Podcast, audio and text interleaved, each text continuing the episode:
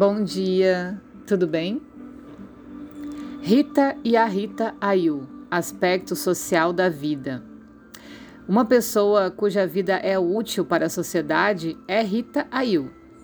E a vida que é ruim para a sociedade é conhecida como a Rita Ayu.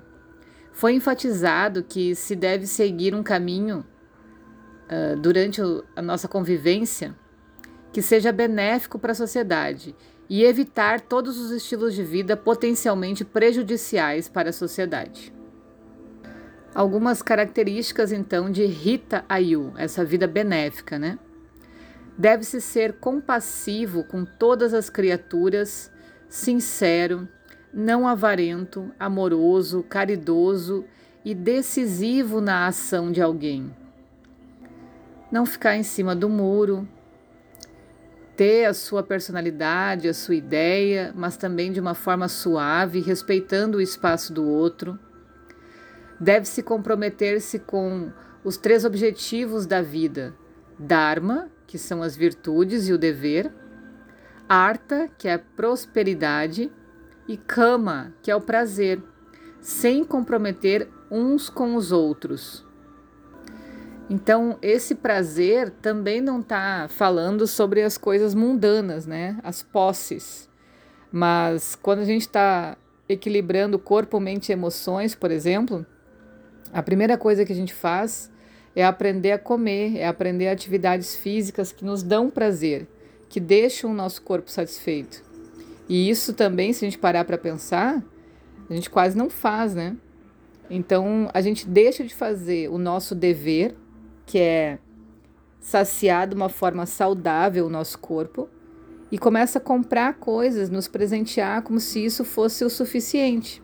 E na verdade não é. Da mesma forma, a nossa mente. Quando que a gente tira um tempo para fazer o que a gente gosta, para ficar sozinho, para meditar, para fazer as nossas escolhas, para entender os nossos processos? Difícil, né? Então, quando a gente fala sobre prazer, é muito além de saciar os sentidos. É uma realização de harmonia com a vida.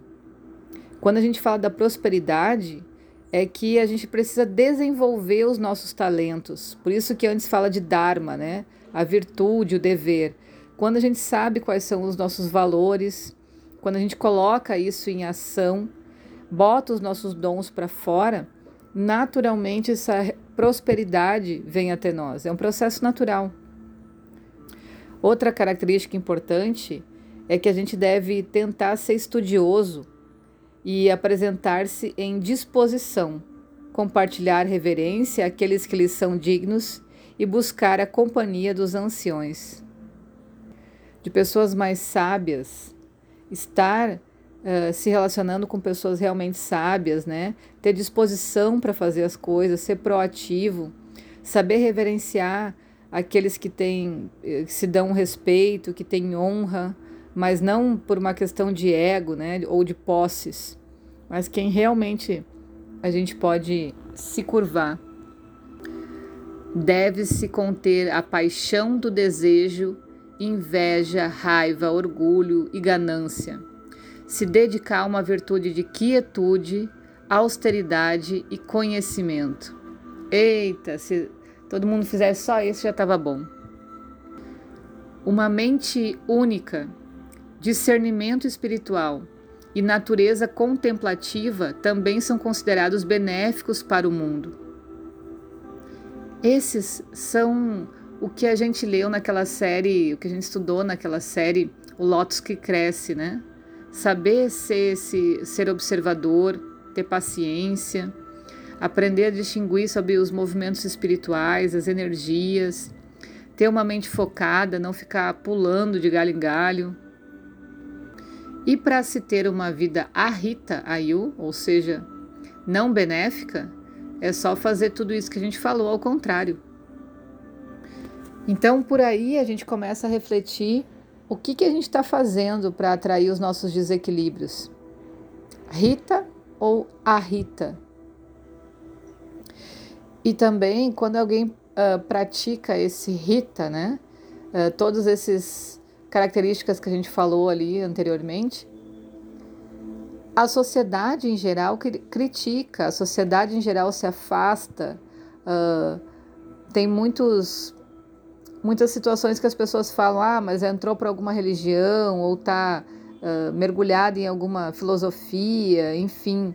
De certa forma, você vai ser embolado ou envolto numa embalagem de preconceito e vai ser botado para fora, expulso do grupo. Aí que começa esse caminho solitário, né?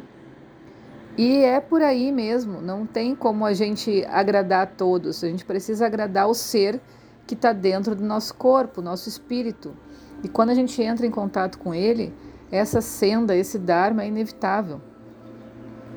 Por isso que Buda dizia que a vida é sofrimento, né? Porque se a gente está vivendo de fato de uma forma benéfica, a gente vai ficar tristinho sim, a gente às vezes vai se sentir solitário, vai achar que ah, eu posso beber e fazer festa e voltar para a galera. Não dá, tu vai, teu corpo vai se despedaçar, vai morrer de dor, né? Porque a gente não está mais acostumado a fazer isso. Então é complexo mesmo. O que é considerado como uma vida feliz é aquela que não é afetada pela doença e que é dotada de juventude, força, virilidade, coragem e reputação. Uma vida que corresponde às habilidades do indivíduo, através das quais ele pode ser autoassociado ou realizado. Uma vida equilibrada na busca do conhecimento e no uso dos sentidos. Uma vida produtiva e próspera é considerada feliz. Estar em harmonia. Para isso é preciso disciplina. Agora, quando se tem uma vida infeliz, é quando uma pessoa está tendo algum tipo de queixa física ou mental, uma pessoa que sofre de doença ou tem qualidades opostas às mencionadas antes, é definida como infeliz, né? E é isso que a gente se esforça para que cada um possa ter autonomia e transformar a sua vida para uma vida feliz. Gibran tem uma passagem que ele diz: O coração humano clama por socorro. A alma humana nos implora liberdade. Mas não lhes prestamos atenção aos lamentos, pois nem os ouvimos, nem os entendemos. Ao homem que ouve e entende, chamamos louco, e dele fugimos. Agarramos-nos às coisas terrenas enquanto o portão do coração de Deus permanece escancarado. Pisamos o pão da vida enquanto a fome corrói nossos corações. Como a vida é boa para o homem, mas quão longe está o homem da vida. Isso é magia pura. Muito lindo. O Ayurveda considera uma pessoa saudável somente se ela tiver um funcionamento físico normal, juntamente com uma mente e uma alma felizes. Olha só isso. No Sutra Avantasaka, uma passagem diz: Quantas pessoas há na sociedade cujo modo de vida não é equivalente a suicídio paulatino? A baixa autoestima o abandono pessoal e o desleixo em relação a si mesmo são manifestações do desperdício da vida. Será que a permanência num estado desprovido de vitalidade, assim como a busca pelo vazio improdutivo e pelo isolamento, não são atitudes que desgastam o espírito? Olha se não é o que a gente está fazendo hoje em dia. Esse vazio improdutivo, essa perda de tempo, essa falta de coragem de investir em si mesmo, na qualidade de vida, em dizer a sua própria verdade. Aonde a gente vai parar dessa forma, né?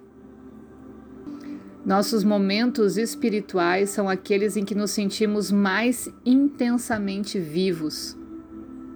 Então, quando a gente for estudar espiritualidade, lembra dessa frase. Não basta se conectar com os anjos, tem que viver plenamente, honrar o corpo que a gente recebeu aqui. Ok?